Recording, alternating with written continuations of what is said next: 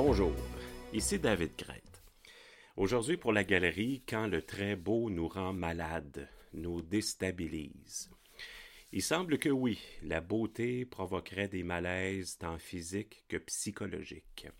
Un phénomène qu'on appelle syndrome de Stendhal ou de Florence. J'ai voulu comprendre euh, un peu mieux le phénomène et saisir de quoi il en retourne exactement. C'est la psychiatre italienne Graziella Magherini en 1989 qui a nommé ce syndrome euh, du nom du célèbre écrivain français Stendhal, un surnom qu'il adopte en 1817 avec la publication de Rome, Naples et Florence. Le 22 janvier de cette année-là, il visite Florence et la célèbre basilique Santa Croce un bâtiment richement décoré avec des fresques grandioses. On n'y trouve rien de moins que les tombeaux de Nicolas Machiavel et de Galilée, entre autres. Stendhal a décrit ce qu'il a ressenti.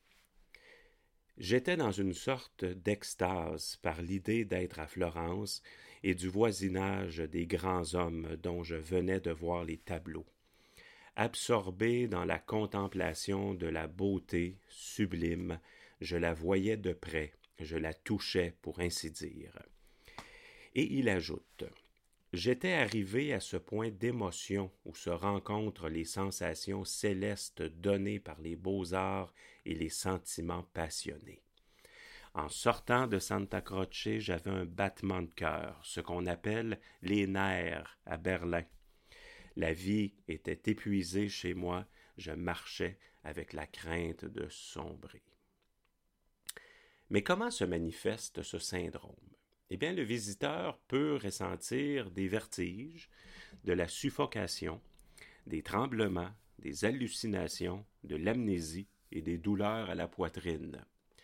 Marcel Proust, en 1921 à Paris, aurait aussi ressenti un malaise devant un tableau de Vermeer qu'il a qualifié de plus beau tableau du monde.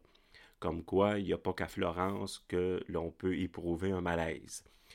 Et la psychiatre note d'ailleurs que des phénomènes semblables ont aussi été observés à Jérusalem et à Istanbul.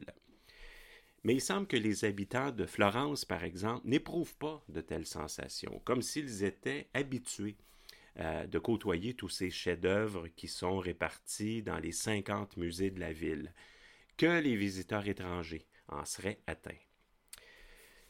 Dans le documentaire Le vertige de Stendhal du réalisateur Alexis Taillant, elle explique que dans les années 70, elle remarque que des visiteurs arrivent à l'urgence avec différents symptômes.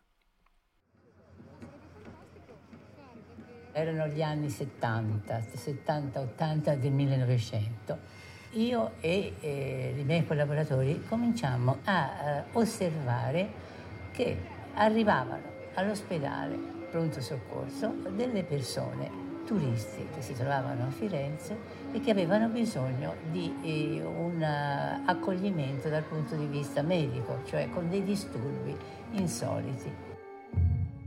Pour en arriver à définir le phénomène, elle a observé un peu plus de 100 cas à l'hôpital où elle travaille, et ce, sur une période de 20 ans.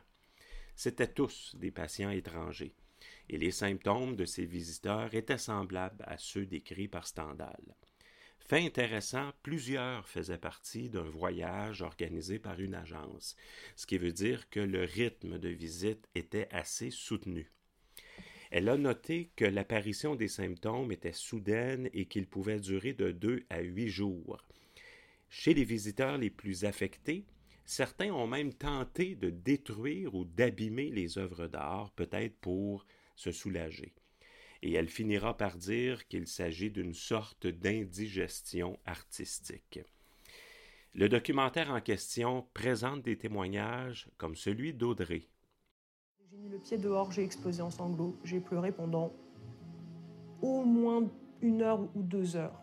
Je me suis sentie euh, mise à nu. Je me suis dit, euh, tiens, euh, quelqu'un sait, comme si l'artiste avait résumé ce que j'étais. Un autre psychiatre, le japonais Hiroaki Ota, a aussi rapporté le cas de visiteurs nippons qui ont ressenti des malaises après avoir visité Paris. Pour lui, ça survient quand un touriste est confronté à une culture qui est suffisamment différente de la sienne. Mais en plus de Marcel Proust, d'autres illustres personnages ont aussi vécu pareil malaise. Il a été rapporté, par exemple, que Sigmund Freud a éprouvé d'étranges sensations en visitant l'Acropole à Athènes. Quoique euh, Freud, c'est vrai, était plutôt un, habitué des sensations étranges. Et également l'écrivain Dostoïevski devant le tableau Le Christ mort au tombeau de Hans Holbein. Dans son livre Tropique du Capricorne, le grand Henry Miller écrit ceci. Pour moi, le syndrome de Stendhal, c'était de l'ordre de la fiction. J'aurais jamais cru qu'on puisse vivre cela. Et c'est ce que j'ai vécu. Un sentiment de trop de beauté. J'étais épuisé par cette beauté en continu. Ça a duré deux secondes, mais dans mon cœur, ça a duré très longtemps. J'étais à la fois totalement moi-même, avec moi-même, et non envahi du moi-même qui n'est pas intéressant. Là, franchement, je peux avoir la gorge qui se noue, le rythme cardiaque qui s'accélère brutalement et les yeux écarquillés. Oui, c'est une explosion, un spasme entre la joie et la douleur. Ça chauffe le cœur, ça m'a foudroyé et j'ai crié. Pour éviter de vivre de tels moments d'inconfort, il est conseillé, par exemple, de visiter en étant reposé, ce qui n'est pas, c'est vrai, toujours évident quand on est en voyage. D'être bien hydraté, d'avoir suffisamment mangé et de ne pas abuser du soleil. Mais un tel phénomène, on s'en doute, provoque aussi des commentaires et des critiques. Certains y voient euh, par exemple, une tentative de la ville de Florence d'attirer davantage de touristes en laissant croire que sa beauté artistique est tellement extraordinaire qu'elle provoque des malaises. Ou bien que ce serait une simple suggestion, un phénomène qui n'existerait que dans l'esprit des gens, que notre inconscient nous jouerait de mauvais tours. En tout cas, sachez que le syndrome a inspiré le maître de l'horreur Dario Argento, le réalisateur italien, qui a réalisé un film euh, portant sur le sujet en 1996, un film euh, aux critiques assez moyennes, il faut par contre le préciser. Mais peu importe qu'on y croit ou pas, c'est la psychiatre Magherini qui aura le dernier mot en citant le poète allemand Holderlin. Come diceva.